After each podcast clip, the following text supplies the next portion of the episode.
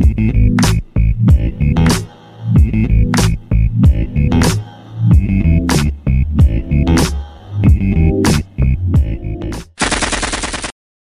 欢迎回到本周的 AK 四七，我是 Anthony。Hello，我是 Kiwi。哎，上礼拜我们聊了鬼，今天我们来聊一个比鬼更可怕的事情。你知道过，你知道过年又快到了吧？对，好快啊！日子怎么过得这么快？对啊，上次我们聊说七月半，你看现在变中秋了。嗯，再过不久就圣诞，圣诞过完就春节，就是我们的过年了。过年年夜饭，我们这种人最常被是问什么话题？你结婚了吗？你找到对象了吗？你结婚了吗？你到底你到底在你到底在挑什么？你到底在等什么？你又不看看你自己的样子，还在等什么？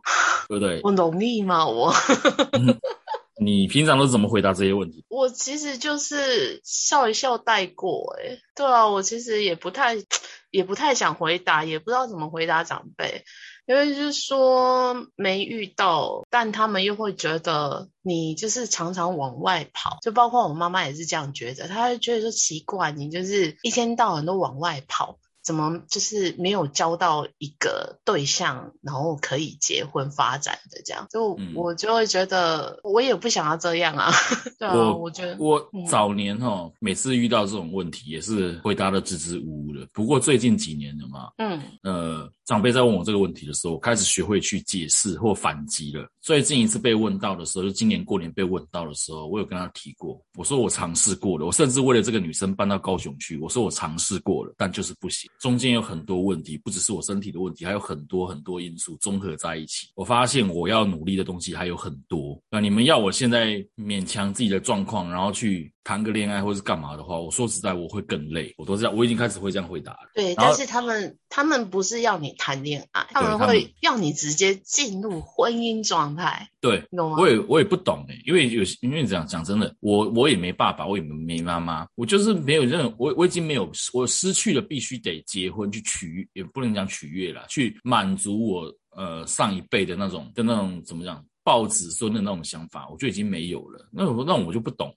其他那些叔叔阿姨那些东西在问这些东西的时候，是抱着怎么样的一个心态？我姑且啦。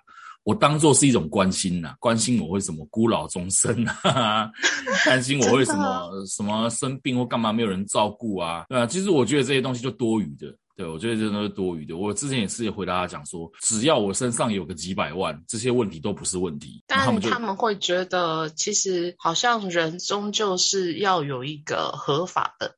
然后在你怎么了，就是可以替你做决定，然后就是类似生命是可以照顾你的啊。对啦，是这样讲没有错啦。可是实际的情况，呃，怎么说？我这么说好了，我身边的朋友的婚姻或干嘛，在我私底下听到的状况，呃，并不完全是长辈他们说的那样，就是生病的时候有人会照顾你，然后，诶什么有人替你做决定啊，或是什么，反正就是那些关于婚姻的那些婆媳沙话了。在我看到的并不是这样。嗯、我随便举一个例子啊，我有一个过去的同学哈，我不说哪个阶段的，他经常在脸书上面 po 一些会让人人格分裂的文章，就是他的另一半曾经好像精神出轨过，好像疑似，因为他的、抓到证据的那种吗？呃，他没有，他没有写的很明白说，说这个人我老公或我老婆出轨了这件事情，他并没有完整完全的讲出这句话，但是他影射的意思就是那样。哦，但是他发完这篇文章，可能隔天就发一张自拍照，那种滤镜开很大的自拍照，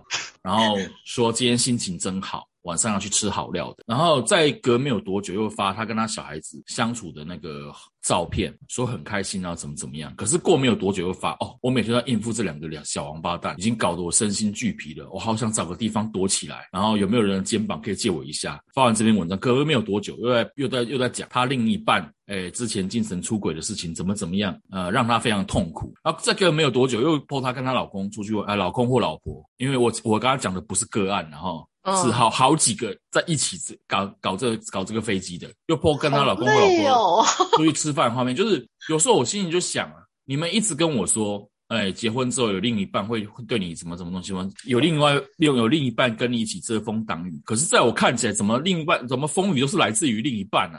对啊，我心里是这样想。就是后来我下了一个结论，就是其实世界上并没有所谓真正幸福美满的婚姻。如果你要进入婚姻的话，你要有觉悟，那是另一个试炼场，它不会比单身简单到哪里去，甚至可能是更辛苦的一个场域。对，但是我觉得对于多数人来讲，他们也都还是坚持着一个想法，就是你已经到了适婚年龄，你应该试试看，就是走入那一个状态，你知道吗？嗯，对，所以就是你一定是就是你现在单身，然后肯定也是还是有很多人，就是因为见你单身，单身到底是多见不得人呐、啊，就是见你单身，就是会希望你就是可能就是。有个交往对象或结婚对象，就会不断的就是帮你介绍，包括连长辈应该也会就是帮你安排相亲什么之类的吧。对啊，我后来去仔细分析这些事情，我觉得我朋友他们不会去想这些东西。我朋友他们因为他们知道我个性就这样，不会去想这些东西。反而是那些长辈想这些东西的时候，有时候心里在想，我到底是要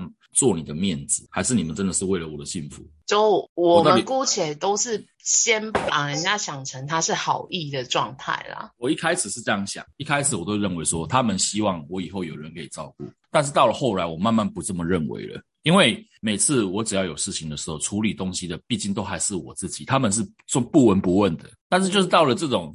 年夜饭的场合，突然关心起我的幸福来，我就会觉得有点前后不一了，懂我意思吗？嗯，就是你平常对我是不闻不问的哦，我生病或是我发生什么事情，你对我不闻不问，但是一旦到结婚的话题说，你又特别的热烈，又特别希望我幸福，怎么怎么样？这时候我是跟你没有其他话题好聊了，是吗？对，我就嘛，对你讲到重点了。我觉得他们在这个饭局上面，基本上就是没有东西可以聊，就聊小孩子的薪水，聊小孩子在哪里做事，然后聊婚姻怎么怎么样。一半都是那种语带嘲讽，一半就是语带那种自夸、自自自吹自擂、自夸，就是我小孩子考上什么东西啊，怎么怎么样啊？我觉得有时候我就对这种情况很厌烦。然后我今天其实想跟你聊的是关于相亲这件事情。对，我不知道你有没有这样的经验。我其实坦白讲，因为很了解自己，我知道自己是完全不适合相亲这一段路的人。嗯，因为我非常讨厌，因为相亲这种行为对我来讲就是条件说，嗯、就是一嗯怎么讲，进入相亲这个市场的时候，就是把你有的东西全部都端出来，嗯，对，然后你就是要去给人家审核，至少对我的感觉是这样了。对，而且我觉得就是相亲这个市场是对跟男女，虽然相亲是男女共同进行的，可是我会觉得在这个状态当下，其实是对女生相对是比较不友善的。嗯，对，但我还是逼迫于，就像你刚才讲的人情压力之下，我人生当中大概有两场相亲。嗯，一场是真的不知道哪里来，就是去朋友的加油站，莫名的就是加个油，然后被一个长辈遇到，嗯，然后呢，他就是非常非常的喜欢我，然后呢，就非得帮我安排一场相亲，嗯，然后因为就是他会去找我，然后一直讲，然后就变成我朋友有点不堪其扰。然后就会转向到我这边来，我想说算了，就是去中，就是结束掉这一个阿姨的念头，于是一场相亲活动。嗯、对，然后我们那时候是啊、呃、约在我们这里非常著名的牛排馆，然后呢，当天约见面的时候，我是跟我朋友，然后对方男生就是他妈妈陪他一起来，然后还有媒人婆，然后我们那时候坐在当下，其实我可以很明显的感觉得到，男生对我其实是完全没有意思的。然后，可是对方的妈妈就对我非常热衷，然后就问了一堆，就是你知道，你家祖宗十八代所有的背景全部都要问得一清二楚。我当下的感觉是，我觉得我好累哦，我真的是非常讨厌这种场合，然后跟这些。问的东西，然后就是坐在当下在那边吃饭的时候吃牛排，那一家牛排店是我很喜欢的一家牛排店，可是当下那一天，我觉得那时候的牛排吃起来如嚼蜡，完全没有滋味，而且我人生当中第一次体验到什么叫做食不下咽跟消化不良。嗯。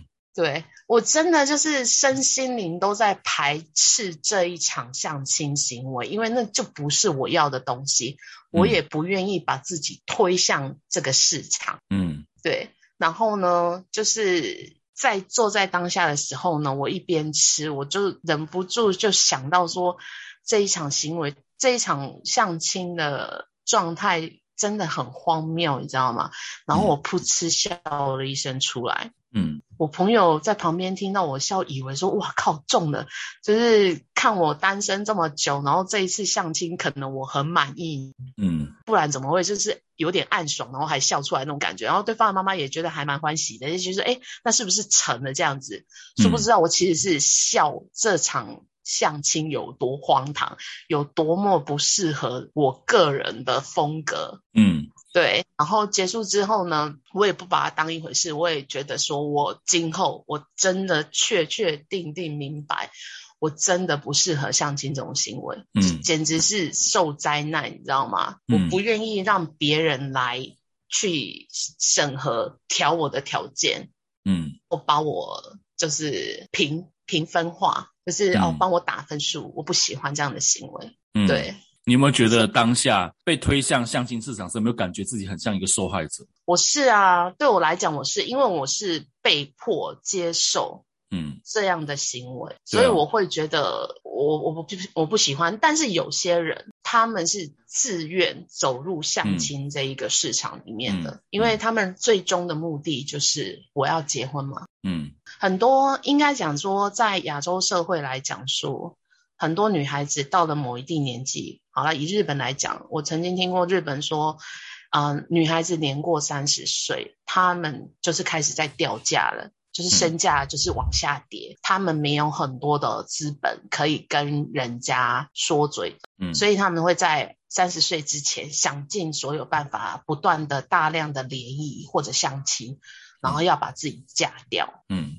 对，因为女生跟男孩子的状态比较不一样，是男孩子他可能在某一啊、呃，就是可能年纪比较大的时候，相对的经济能力可能会更稳定一点嘛，嗯、所以他们在这个市场婚姻市场里面，他们其实不会有太大的太大的落差性吧。但女生不一样，嗯、女生就是不管是在样貌，然后在那种生产价值，这样讲好像有点残忍，嗯、就是就是女生的子宫，就是你知道，就是健康活泼的，就是大概那几年。当相对你年纪越大了之后，你可能状态就都不是那么好，所以女生会在很忧焦虑的，就是必须在这个我最黄金时期的时段。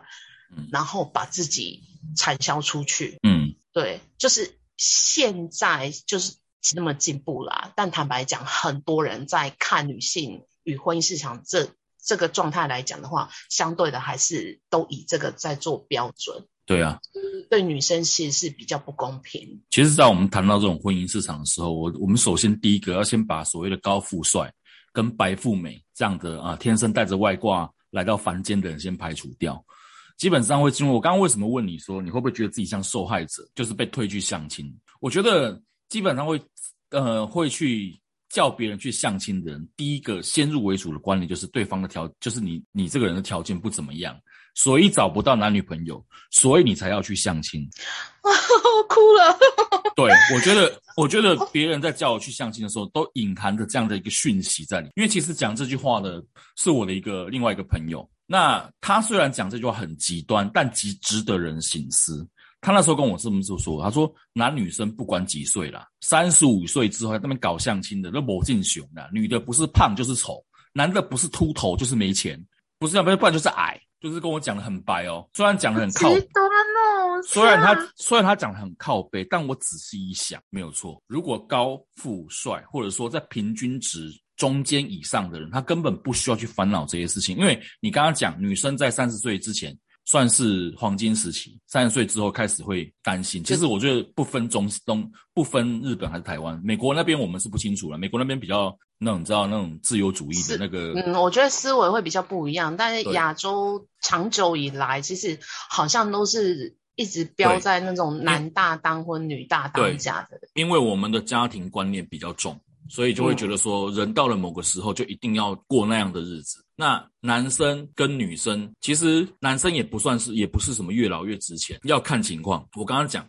如果这个男生他是那种长年累月一直默默的一直在自己的经济基础上面下功夫的话，那他有可能会因为这样失去认识很多异性的机会。那可能到了某个时间开花结果了，那他可以找到他的另一半，那这个没问题。但是你要想是，有些男生。大部分男生在这个社会上都是载浮载沉的，他其实也不知道自己在干嘛，就是他去上一天班，然后花一点钱，上一天班花一点钱，他其实也不知道自己在干嘛。那这种男生他也不会越老越老越值钱，所以这也是要看情况。那我估计啦，在相同条件下，男生跟女生这种担忧期相聚时间大概只有五到八年而已，也就是女生三十五岁会要担心的事情，男生大概四十岁左右也会也也会开始面面对这个问题。对啊，相对你知道，光差八年对女生来讲，那个是就是落差非常大。对，因为男生的精虫五十几岁都还有活动嘛，可是女生的子宫大概四十几岁的时候就会，应该就是，就是非常品质非常不好。对，就是危险。所以我觉得差别在这边，差在生理部分。所以某些女孩子在婚姻市场上确实是比较弱势一点啦。对，因为我们除了就是年龄、外貌，还有相对的就是经济能力上，嗯，对。假如说今天是个女强人，我觉得就。就已经被你排除在白富美那个阶段了。其实他们是不太需要担心这种问题。有钱的阿姨也不用担心，因为阿姨我不想努力了，对，她也不用担心。对，所以就是呃，所以就是有时候我们来看，就是会进入相亲这一个市场内的普遍男女，其实就像你讲的，可能是在中间或中间以下的，嗯，会走进。这个状态里面，可是我会觉得，嗯、我不知道哎、欸，even 是这样，但是我会觉得把把自己的条件都摊在前面，然后让人家就是来塞，然后看你合不合格。我觉得这样对我来讲是一件还蛮伤自尊的事情。嗯、其实我是啊，我我我我是一个不会想要这样做的人。他是这种事情本来就是伤自尊啊，所以我就劝我那些要去想要透过。呃，相亲市场去寻找另一半的朋友，我都跟他们讲清楚。你搞清楚哦，你现在要进入这是相亲市场，不是恋爱市场，这两个是不一样的东西。对，恋爱市场里面你想怎样就怎样，你想找什么就找什么，不合你意的你就筛掉。但是你要进入是结婚这个东西，结婚这东西拍谁，人家看的东西就是条件，全部条件拿下来拿拿下来对。你今天呃，我们这我讲我讲再讲个小故事啊，你应该也知道这个故事，就是在我们很久以前的时候，嗯、我们有一个共同网友叫妞妞嘛，对，她曾经发过一篇文章，就是讲说她跟她老公去帮他们的呃老公帮一个男性朋友，那个妞妞是老婆嘛，帮一个女性朋友，就是帮他们配对的事情，结果到了那一天，男女主角见面了，一句话都不说，立刻把。两方的媒人都拉到一边，嗯，女方就把妞妞拉到一边，跟他讲说：“哎、欸，干，你怎么帮我找这个东西？” 然后男方呢，也也把他那个妞妞老公拉到一边，讲：“哎、欸，你是看不起我是不是？”然后他们两个就后来妞妞跟她老公就相视一笑，就觉得这两个都如果是外貌协会，那个早点讲。他就想说，看到这两个人都长得胖胖的，应该很合才对啊，人不都是会找自己跟自己很像的人吗？就开玩笑这样讲。这这个就是我们呃，我另外一个不喜欢相亲的，或者是别人帮我介绍的一个原因之一，就是人有些人他会觉得你单身，然后我单身，嗯，嗯，所以哎，反正你们两个都单身，不如在一起好了。对啊，对，我觉得不是应该要这样的，哎，就是不是你单身我单身就硬凑啊。因为就是我们可能还有其他想法、观点不同，然后像你讲的，可能就是我们要的东西不一样。就是你可能喜欢啊、呃、高挑美女，然后我可能喜欢的就是你知道健壮帅哥。嗯，对啊，所以我会觉得说我不喜欢另外一个人家帮忙介绍的原因，就是因为他们看的东西跟我们想的东西不一样。然后我还觉得有些人，他就还蛮好笑的，就会跟人家讲说，哎。其实我不注重外表，嗯，我每次听到有人说哦，其实我啊 不不看人家外表，我都觉得 bullshit，怎么可能不看外表？对啊，对啊，你真的就是谁都喜欢看美好的事物啊，你把这种我不看人家外在这种话拿出来讲，我都觉得你很虚伪。嗯，对，我觉得这是说我说这句话的翻译哈，不看外表的翻译其实是我不看外表，但是不能长太丑。对，我觉得每个人的审美观可能都不一样。对，嗯、那像我自己来讲的话，就是可能喜欢的跟真正交往会不一样，但我不会把我不看外表这件事情拿来当做是一个加分。通常都会扣分的、啊。如果你进入到是有点假成年人的恋爱市场里面，嗯，对啊，因为我我我会觉得说，你可以拿其他的来做加分，但是你把这一句一直挂在嘴边说哦，我不看外表。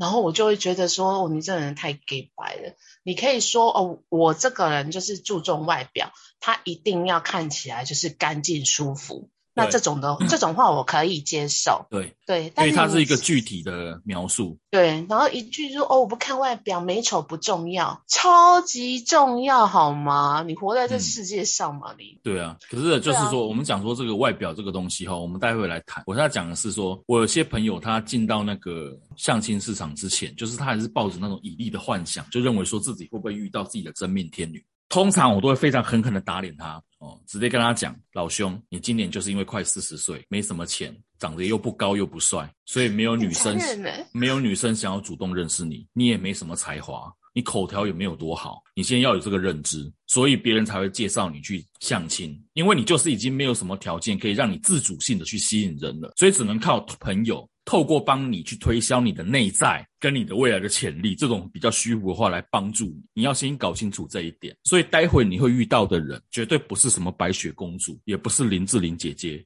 哦。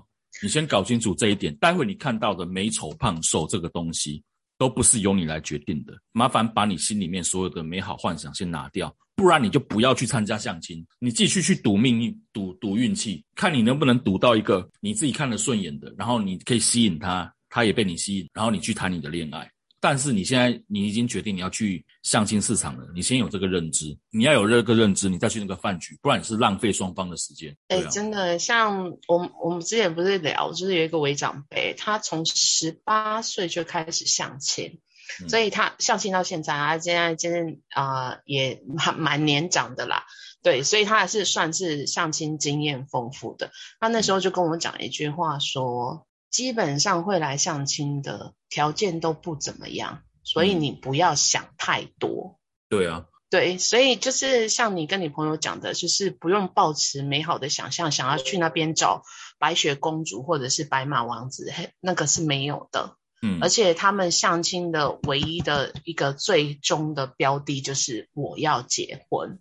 对，所以你也不能抱持着说，哎，我反正我来看看啊，没有。没有成的话，我就是多交一个朋友，没有这回事哦。因为他就被被某一个男的这样说过，因为他他的想法是我就是来先看看嘛，因为一来是他那个时候他还年轻，他觉得他选择还很多，嗯，反正我就是帮他把相亲当做一个认识朋友的一个媒介而已。但是在相亲市场里面，好像不是这样的操作，他会觉得就是我们来。然后把彼此的条件摊开来，哎，你你拿出来，你能拿出手的东西，我觉得我可以接受。那我给你的，你能接受啊？可以，那我们就是以结婚为前提先相处。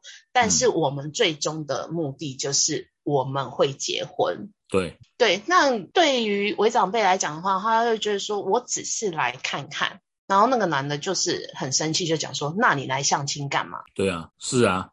是这样没有错，然后那时候他才惊觉说：“哦，原来相亲不是他想的那样，就是哎，反正我们我们大家就是来看看嘛，那看合得来就走走看嘛，那合不来就是反正一拍两瞪眼。但对于真正认真看待相亲这个事情的人，他们是不接受这种来看看的，就是你来看看是浪费彼此的时间，啊、你知道吗？是啊，这跟找工作跟被、啊、这跟找工作应征人是一样的、啊，有些人是真的缺工。”他真的需要一个人来帮他工作。那你如果主主主考官问他说：“你为什么来找我们这工作？”哦，没有，我来看看的。那你来干嘛？对，一样的道理嘛。对，但我我不知道哎、就是因为相亲极速是进入到婚姻的一个状态。那我会觉得说，你要结婚，难道就是没有一个所谓的试车期吗？就是你知道，就是结婚可能就是对我来讲，可能就是一辈子的事情。然后在这之前的一些磨合什么的。你们就都不看，就是我觉得相亲就是跳过恋爱，他是啊阶段，他是啊，对，所以我我觉得我也没办法接受。我，我们应该是说是缩短，把它极缩短恋爱的阶段，只要呃初初次几次见面谈得来、合得来。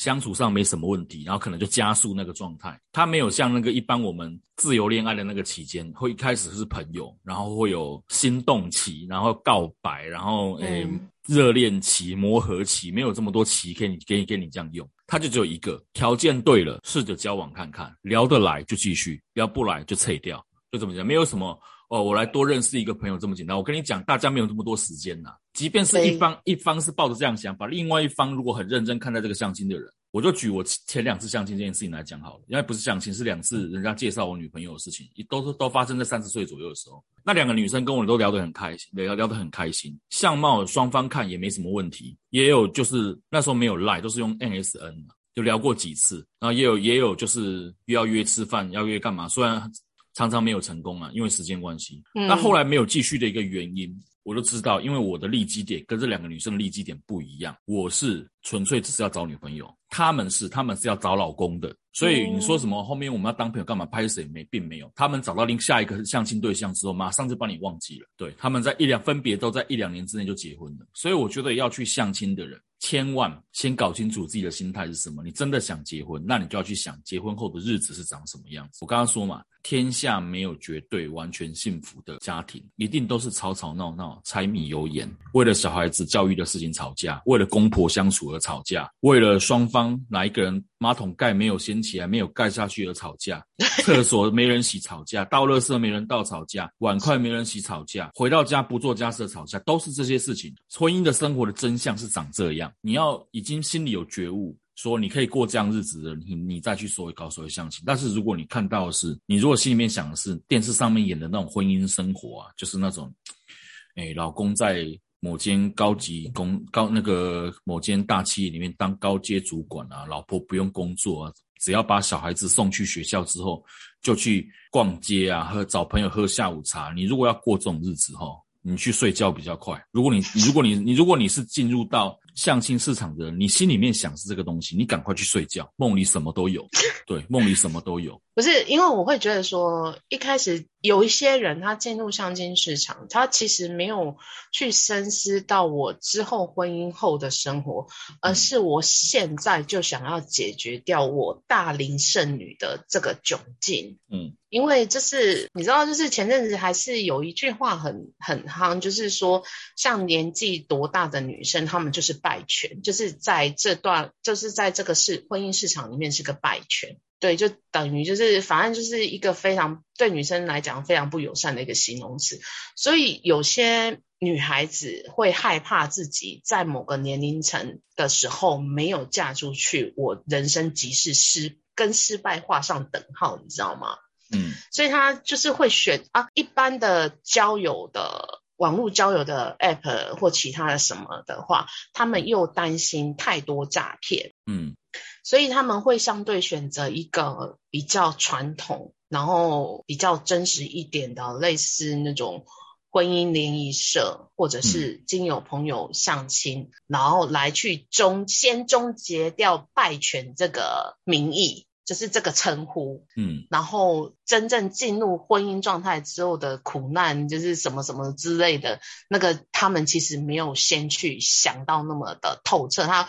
只要先解决掉我现在现阶段比较困难的处境再说。嗯，对，像我朋友啊，我我本身是跟还有那个伪长辈算是相相亲失败的案例，但是我朋友他其实是相亲成功的，就是最后他也是真的走入婚姻里面，然后也还不错这样。他也是之前自由恋爱很久了，就是爱情长跑很久了，但是就是最后是没有结果的。但是他把人生最精华的阶段已经给了他的前男友们，嗯，所以他已经懒惰在谈恋爱了，嗯，他会觉得花了那么多时间等到的不是一个结果，嗯，那倒不如我直接要求一个结果论，就是我们会结婚，嗯。对，其实我觉得，我觉得你朋友这样子是属于比较成熟的想法，就是他其实已经经历过那些风花雪月了，对，就是那他他他对爱情所有的想象，他都已经经历过了，甚至也幻灭过了。嗯、那他最后他选择了一个目标是，好，那我就结婚，对，我不要自己跟过日子，我就结婚。这个想法其实是成熟的想法。所以我觉得像这样的人来进入婚姻市场的话，我觉得是标确标的明确，嗯，所以他。我觉得是比较容易成功，而且相对之后的怨怼是比较少的。对，因为他觉得该经历过的事情都经历过。嗯、你说会跟男朋友分手，到最后不外乎就是那几件事情嘛，对不对？对啊，不外乎就是那几件事情嘛。啊，就就那样嘛，对。对啊。所以他其实也是看很开的，所以他那时候当初就是去参加婚友社，也是别人讲啦，然后他也觉得自己真的到了一定的年纪了，然后他也社交圈也不像我们一般人，我们年轻的时候社交圈可能很广。每天蹦迪啊，或者是去哪里啊，就会认识很多人。可是相对年纪较长的时候，你其实人容易累啊，你也不想要这么多的人际关系，嗯，然后也也宅了什么之类的，就是狭隘了。然后网络交友，你又会害怕被骗。所以他就是经由朋友的介绍，就是信誉不错的婚友社，然后他去参加这样子。嗯，于是他在那里认识了她的老公。嗯，然后她的老公就是完全跟她过去交往的男朋友极反差型的，因为她以前交往的男朋友真的就是高帅啊。嗯，对，她男，然后她的老公就是完全是外形是完全反差的，但是她老公给了她想要的东西，嗯，就是经济稳。稳定，然后呃，就是还有就是有自己的房，嗯，然后家庭环境不复杂，嗯，重点就是对她所有一切都是极大包容，嗯，然后她给她老公想要的东西，就是你知道吗？因为她老公外形条件不佳，但是我朋友是仙女啊，嗯，长得就是非常漂亮的一个女生，她会觉得说，以前在过往的两性交往过程当中，就是。很常受挫嘛，因为外形，然后想不到这一次来相亲能受到那个仙女的青睐，她简直是如获至宝，你知道吗？就每天把她捧在手掌心里，就是伺候着这样。嗯、我觉得这两个人要的东西都刚刚好，是。嗯互打的就很快的，他们就是进入婚姻的那个状态，这样。对啊，所以我说你朋友的观念很重要，因为他已经经历过那些事情了，所以他最后知道自己要找的东西是这个东西，所以他进入这个市场是合理的。可是我们讲的是很多人在进入婚姻市场，或者说很多长辈在强迫年轻人进入婚姻市场的观念是不正确的，因为我们讲很多长辈。其实我不知道是无聊还是就是想要做个面子，或者是说，因为因为我就我这样看了，关心的比例，我刚才讲我对关心这件事情，我看重的是平日，你你你你有你到底是不是真的在关心这个人，而不是说逢年过节，或者说刚好身边有一有几个对象是那种诶单身的，然后刚好你也单身，就硬硬乱点鸳鸯谱把你们凑在一起这样。因为如果是这样的话，那这个观念就是不 OK。所以我刚刚第一句话问你，会不会觉得自己像受害者，就是会觉得说。就会觉得说，嗯，长辈是不是觉得你摸摘掉，嗯，自己没有能力啊，所以我来啦，我帮你啦。就其实如果是发生在我身上，我我会感到很愤怒，就是我会觉得说，你何你你何必把我想的这么可怜？对，我早早些年早些年因为那年轻嘛，也不会想这么多，觉得说啊那是关心啦，怎么怎么样。后来我觉得我不会再这样想，所以在面对接下来这些什么相亲这些事情的时候，我都一律回绝。我都直接跟他们讲，我曾经试过那种很接近婚姻的生活，我后来发现我真的没有办法。对，除了我本身能力上的问题以外，我发现那个日子就跟我目前想要过的那种日子不一样。因为其实很多人把婚姻当成是一种人生大事跟人生的终极目标，可是就我们这样看来，这个这个年代比较开放，这个年代看来，婚姻它只是一个阶段而已，它只是人生的某一个阶段的。甚至有很多夫妻他们在小孩子长大之后会讨论离婚这件事情。我真的这个讲是讨论离婚这件事情哦，讨论哦，就是说。反正现在小孩子也大了，你人生还有没有什么遗憾的东西？你想要去做的，你现在想出来，我们可以就是和平和平的分开，然后也可以偶尔互相关心这样，但是就是不要在一起生活了。嗯，我不爱我不爱着你，你也不爱着我，就是讨论认真讨论这件事情。就是其实这个观念一直在变嘛，因为以前社会它毕竟就是。它比较僵化，以前的社会比较僵化。你可能这一生你是个卖鞋的，那你就到死你就是个卖鞋的，嗯，因为没什么可能性的。但现在这个社会不一样，我们多了网络，多了社交平台，多了很多新媒体，多了很多那种不管你几岁都可以去做的事情。所以有些人他可能到了四五十岁，他可能心里面还是有一些就是想要达成的一些目标。但是如果有家庭这个羁绊的话，他可能没办法去完成。那等到小孩子都大，也不需要他们去照顾跟抚养的时候，他们就会认真下来去思考这个问题，就是说，呃，其实结婚好像也不是人生，其实就是婚姻生活好像也不是我必须得奉行到死的一种生活方式。也有很多老人家，他们晚年在这个自己的。朋友圈子，或在一些社团，或在一些养讲一些老养老院也好，也是开开心心的完完完结了这一这一生。那也有很多人，就是他到死之前，他可能子孙满堂，但是可能儿子之间不和睦啊，妯娌问题啊。婆媳问题啊，搞得全家乌烟瘴气。然后到死的时候，也没几个是真心来哀悼的，也有很多是这样子的，反而庆幸说，干你赶快死一死好了。对啊，因为因为像你讲到这个，我就想到像我表嫂，嗯。他跟我表哥之间就是真的也是年轻风风雨雨，因为我表哥就是风流倜傥，嗯，就是长得又高又帅，嗯，然后呢，难免就是诱外面诱惑很多，所以呢，嗯、就是不断的一直在出轨回归，出轨回归。嗯、那我表嫂因为就是到了现在吧，我表哥终于稳定了，嗯、哦，因为年纪也长了，然后小孩也渐渐大了，然后呢，那个有一天呢，我表嫂就跟我。阿姨说：“妈妈，我觉得现在小朋友都长大了，那我想要跟呃你儿子离婚，这样。嗯，那我阿姨就不能理解啊，前面的那个风风雨雨啊，每天这样哭喊闹什么的，你们都经过了，好不容易现在就是你知道，大家就是过得非常平稳，表哥也乖啦，那你为什么突然想要离婚了？然后我表嫂就说了一句话，说：我想要。”今后我想要过我想要过的日子，嗯，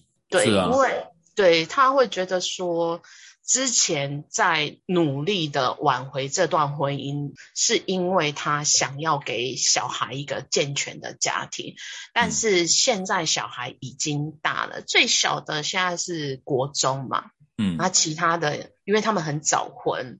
然后其他的都已经是大学毕业或什么，可能自己要出去外面找工作，就是已经算独立了。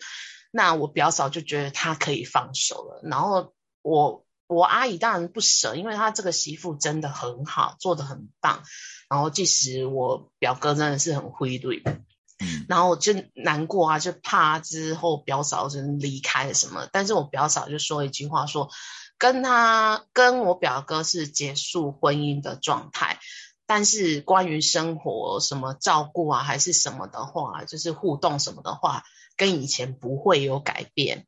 嗯，对，因为他只是想要脱离婚姻这个枷锁，他想要后半人生过自己想过的。嗯。因为他在人生最精华的那个阶段，就是大概十十八，他们好像十八九岁就，我表嫂就就嫁给我表哥嘛，因为有了小孩嘛，嗯，对，所以他会觉得说，他过去的最精华、最灿烂，像花儿一样的美丽的日子。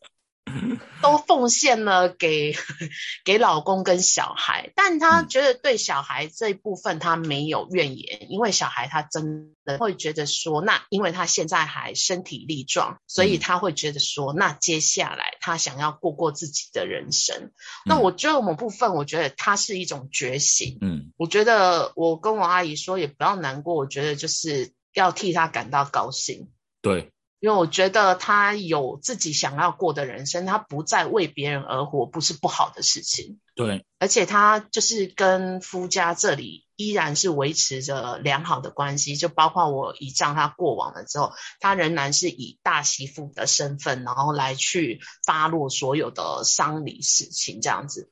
嗯、我觉得这这就已经很棒了。对，对啊、然后。他前半生被你儿子折磨的要死要活，嗯，你你好心放手，让人家去做做自己想要的事情，我觉得我觉得应该要放手了。对啊，对啊，所以婚姻它其实像你讲的，在我表嫂上啊、呃、身上看到的，其实就是所谓的阶段性啊。嗯嗯，啊是啊，因为其实我们常常听最常听到是说，担心一个人没有结婚是怕他孤老终生。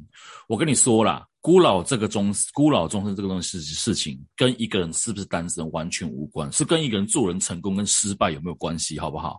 只有边缘人才会孤老终身。你是一个做人失败的人，欸、你才会孤老终生。而且你刚刚之前有说啊，现代人不会有孤老终生这个对这个问题现。现代的社会网络跟人与人之间的距离非常的接近，嗯、不会有什么孤老终生。以前的人是因为大家住的都很远，分散，荒郊野外，交通不便。然后通讯也不便，然后社服社服环境也没有这么好，政府的那些结构啊，长照的那些结构也没有这么完整，所以容易发生这种一个人在家孤独死这种情况。现在的话，如果你是一个有知识、知道怎么样自救、知道怎么自保，发生事情的时候你知道联络谁的人，你不会有死在马桶上没有人知道的这种事，除非你心脏病发，那个另另当别论。哦，对。而且我会觉得说，其实你只要经济独立、财富自由，对啊，你也懂得规划自己的人生，我会觉得其实不用太担心往后会如何。对啊，对，那不是讲吗？老人家担心你以后没人照顾，那时候就心里就想啊，我身上如果有个几百万，我需要担心这种事情吗？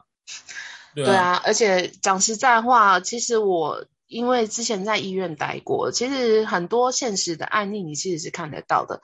Even 这个患者他有小孩有老婆，嗯，然后子孙满堂什么的，但到最后他仍然是一个人被丢在医院里啊。对啊，为什么？我都看不是讲、啊啊、不是说好老婆会照顾吗？没有这回事。对啊，我看不是讲。所以我会觉得，像有时候我我妈妈她也会就是拿这一套说法来催促我快点结婚。她就是说，你以后生病啊，没人照顾你啊，怎样怎样啊，哎，看你怎么办什么之类。我就说我有钱请看护啊。对啊。而且讲实在话，就是医院看的太多生老病死。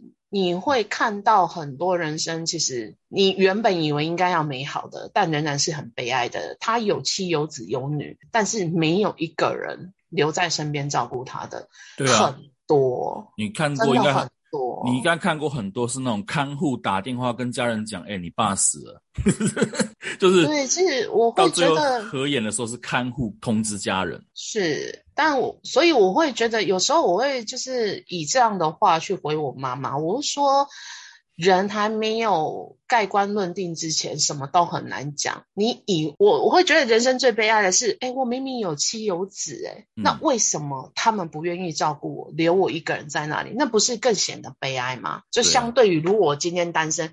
我已经就是已经预设好立场，就是说反正我没有妻子，没有老公，没有什么的，那就是只有看护看着我，本来就是理所当然的。我对谁没有任何寄望嘛，然后我的家人有来看我，我就觉得我很很开心。可是明明我现在是拥有的状态，可是他们却没有办法做到陪伴，那我不是会觉得我更心酸悲哀吗？嗯，人家不是常常讲吗？久病床前无孝子，顺便再补一句话：久病床前也没有真爱。你不要偷偷落泪啊！对，久病床前也没有真爱，这是真的啊，这没没有办法，这是很现现实的一个问题。对，就是讲到人性，其实是很现实的一面。因为我觉得生病的人呐、啊，就是情绪本来是也是起伏大，然后再来一点就是呃。我觉得，即使他很愿意陪伴你，但我觉得他身边的人可能也都会灌输他一种观念，就是说，哎，就是类似他好像也不是很健康，或者是呃不行了，什么什么什么之类的。那你应该，你人生还很长，你应该要往其他的方向发展。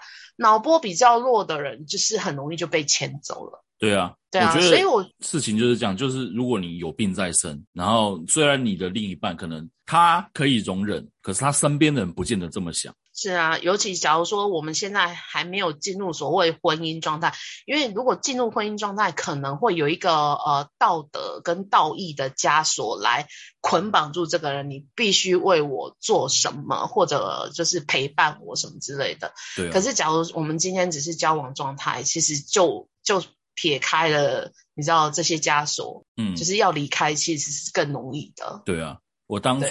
跟那个前女友分手的时候，就是我看到一封我不该看的东西。因为那个时候我曾经在那个跟他交往期间，我又把我的 iPad 借给他，然后我跟他讲说，呃，你可以，你可以直接把我的资料全部洗掉，登录你的资料就好。然后后来分手前，他有还我那个东西。然后其实那个东西已经没电了，我一直没有去充它，因为那个那时候还在调整期嘛，就是我不太想去碰那些东西。嗯。然后直到有一天，我突然看到他打开来嘛。我看到他有很多讯息，我就看到他跟他姐姐的对话，他跟他姐姐的对话。那个对话虽然很现实、很残酷，但对我来说反而让我释怀了。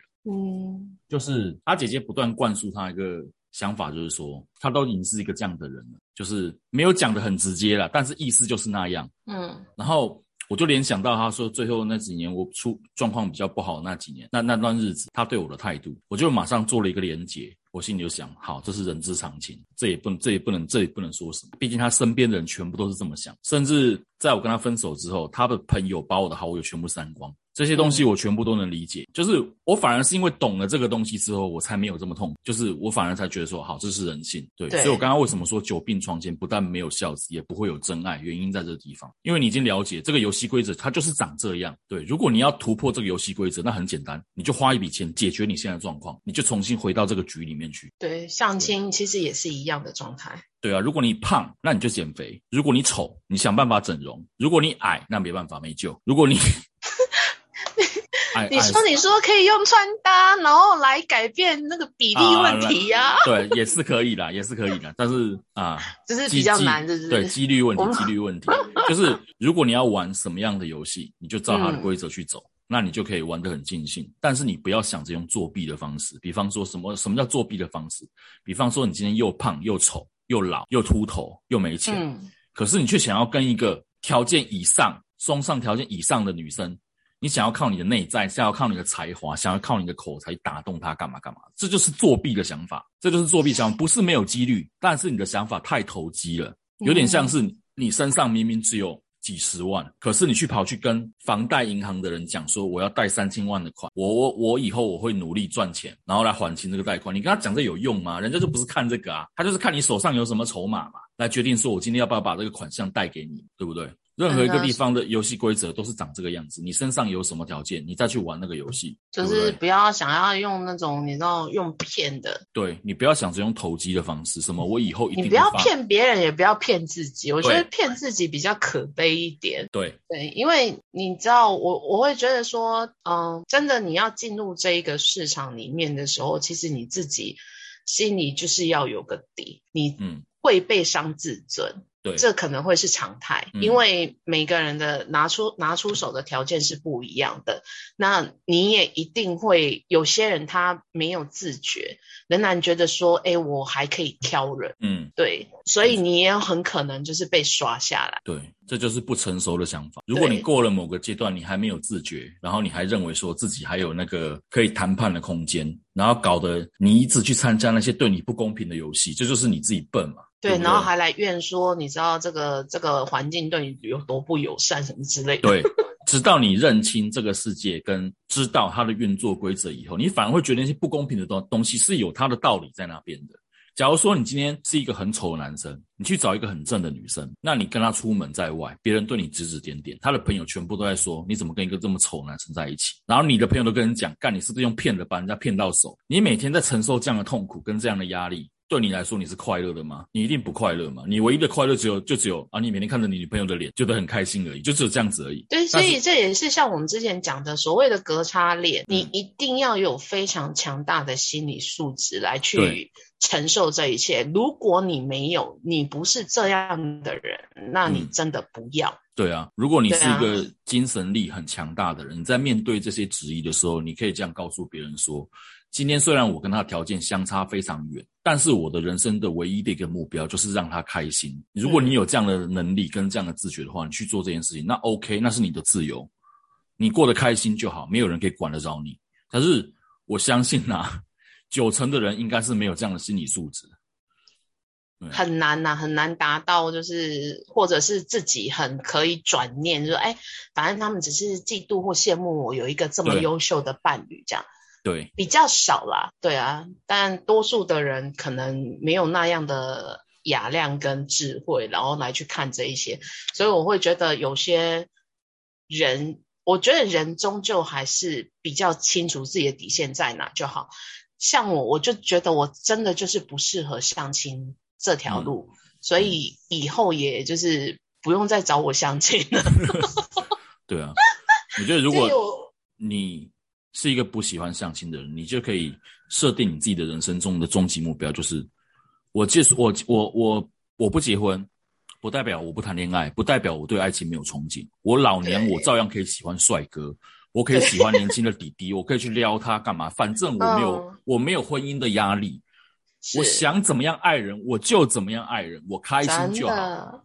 对，对拥抱孤独又怎么样？我过得很开心，我过得很自由。真的，我晚年七八十岁，我有个七八百万，有人会来，阿姨，我不要努力了。什么鬼东西？对不对？我觉得就是这样子。啊、你唯一能反击这个世界对你的这种道德枷锁的这种东西，就是你自己要过得很开心。这边也跟很多这种。就是耽溺在这种自己交不到男女朋友，自己找不到老公老婆，然后过得很痛苦的人说一声：你们真的要好好的，就是调试一下自己的想法。嗯、有时候真的，你们想要的东西并不是你们看得到的那样，你们看到的东到的东西也不见得是认知中的那样。你亲身经历过，你才知道为什么这么多在婚姻的人这么想要逃出来。对啊，对，其实跟你这么想进去那种冲动是差不多的，是一样的。好啦，那我们今天就大概先讲到这里就好了，因为关于两性其实是非常非常多可以谈的。对啊，我们已经好久没有谈到这个话题，一讲就停不下来。是对婚姻有多怨怼啊？是有多大的怨念？是不是？没有没有没有，我还是觉得说，我其实并不是说不想结婚，嗯、但是只是没有让我遇到想结婚的对象。契机啦，契机啦。对对对，对啊、我觉得就是把，我觉得在任何的。两性交往，我觉得是鼓励大家保持开放性的态度。对啊，然后不要不要自己设限太多，把自己包在一个框框里面。对啊，你喜欢一个人，啊、你就去认识他。有没有结婚，有没有谈到恋爱，那是一回事。但是心里面不要这边设定说，我今天认识这个人，我就是要跟他干嘛干嘛干嘛。我刚才讲，除非你进入到相亲市场，那个是有一个共同目的在那边。嗯、如果你没有那个共同目的，就不要进去。嗯，不要进去就好。那你在外面，你爱怎么想就怎么想，对不对？你每天看帅哥的照片自嗨也可以。干嘛把我的事情说出来呢？对不对？你只要快乐，快乐就好。对，我我还蛮快乐的。对啊，好啦，今天节目就到这边，好啦，拜拜，拜拜。